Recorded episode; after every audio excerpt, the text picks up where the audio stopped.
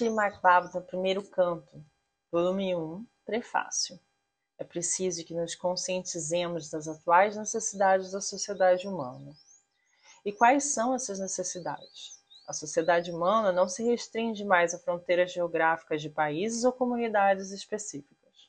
Atualmente, há um contato maior do que na Idade Média, e o mundo tende para a formação de um Estado único ou uma sociedade humana única. Os ideais do comunismo espiritual, segundo Srimad Bhagavatam, baseiam-se mais ou menos na unidade de toda a sociedade humana. Não só isso, mas inclusive na totalidade da energia dos seres vivos. Grandes pensadores sentem a necessidade de fazer desse comunismo espiritual uma ideologia exitosa. O Shirimapavata preencherá essa lacuna na sociedade humana. Portanto, para estabelecer o ideal de uma causa comum, o Bhagavata começa com o aforismo da filosofia Vedanta, Jamandi Yashatyatha. No momento atual, a sociedade humana não se encontra na escuridão do esquecimento. Em todo o mundo tem se progredido rapidamente no campo dos confortos materiais, da educação, do desenvolvimento econômico. Porém, de um modo geral, há uma irritação em alguma parte do corpo social, o que consequentemente está produzindo desavenças em grande escala, mesmo por questões de menor importância. É necessário uma orientação no sentido de que a humanidade possa unificar-se em paz, amizade e prosperidade em prol de uma causa comum.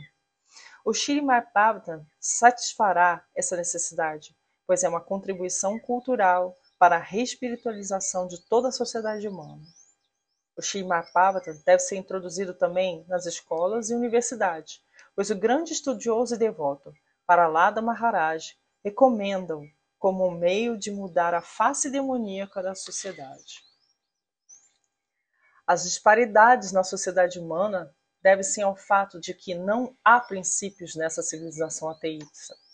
ateísta. Deus, o Todo-Poderoso, existe, dele tudo emana, por ele tudo mantido e nele tudo se funde e descansa.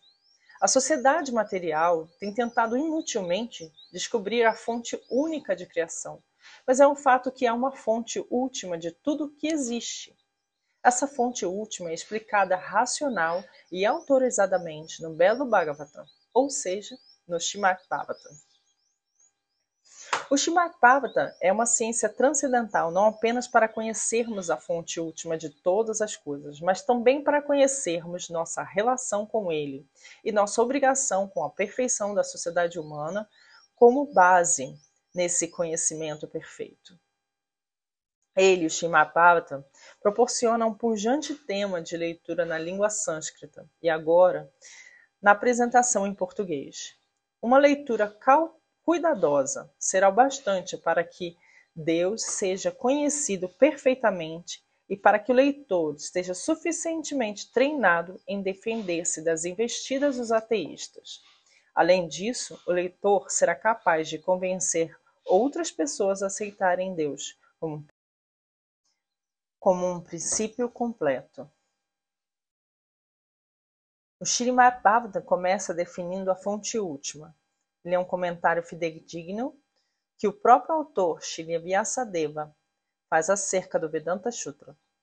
Através dos nove primeiros cantos, somos gradualmente instruídos até chegarmos ao estado máximo, em que somos capazes de compreender Deus. O único requisito de que alguém precisa para estudar essa grande obra de conhecimento transcendental é proceder passo a passo e cautelosamente, e não pular ao acaso como se faz em um livro comum.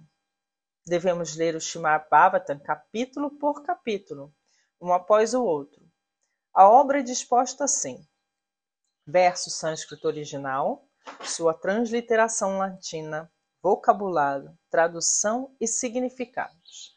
Desse modo, ao final da leitura dos nove primeiros cantos, qualquer pessoa certamente poderá tornar-se uma alma com perfeita compreensão de Deus.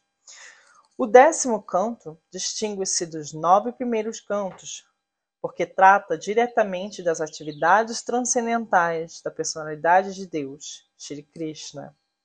Ninguém conseguirá assimilar os efeitos do décimo canto sem antes passar pelos nove primeiros cantos.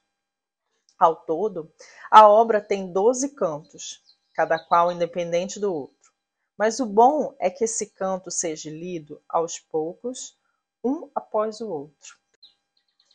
Devo admitir minhas falhas na apresentação do Srimad Bhagavatam, mas de qualquer modo tenho a esperança de que será bem recebido pelos pensadores e leitores da sociedade, baseado nas seguintes declarações do Srimad Bhagavatam, primeiro canto, quinto capítulo, décimo primeiro verso. Por outro lado, a literatura repleta de descrição das glórias transcendentais do nome, da fama, das formas, dos passatempos e dos demais atributos do ilimitado Senhor Supremo é uma criação diferente plena de palavras transcendentais destinadas a provocar uma revolução nas vidas ímpias da civilização desorientada deste mundo. Tais literaturas transcendentais, mesmo se compostas imperfeitamente, são ouvidas, cantadas e aceitas por homens purificados que são inteiramente honestos. Om Tat Sat a Bhaktivedanta Swami Prabhupada.